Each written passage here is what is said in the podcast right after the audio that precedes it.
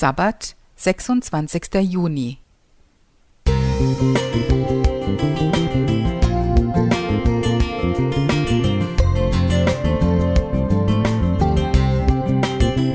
Ein kleiner Lichtblick für den Tag.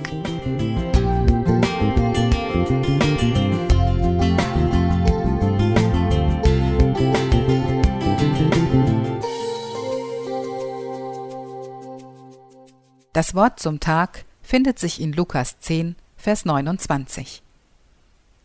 Wer ist denn mein Nächster?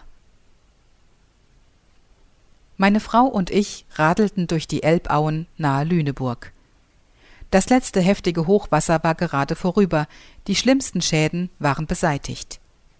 In einem Vorgarten sah ich ein großes Stofftransparent.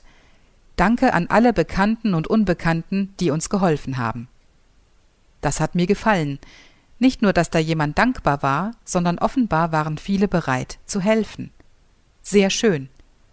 Warum jedoch wird dann den circa 20 Millionen irgendwie Abhängigen in unserem Land eher mit Verachtung begegnet? Vielleicht weil sie, anders als Hochwasseropfer, in unseren Augen selbst schuld sind? Wie war das bei Jesus?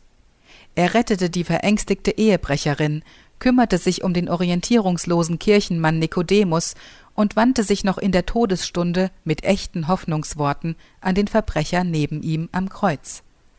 Alle selbst schuld, oder? Ich auch. Für Jesus offenbar kein Kriterium.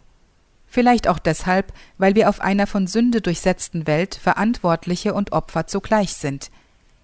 Ich kann verstehen, warum mancher so ist, wie er ist. Ein paar Jahre mit verhaltensauffälligen Kindern zu arbeiten, hat mir die Augen geöffnet. Wer könnte nicht nachempfinden, wie weh es tut, nicht gewollt zu sein? Jeden Tag zu hören, du taugst nix.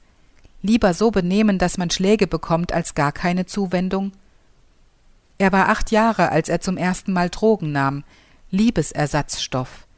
In dieser Familie war der Tag anders nicht mehr zu ertragen. Selbst schuld?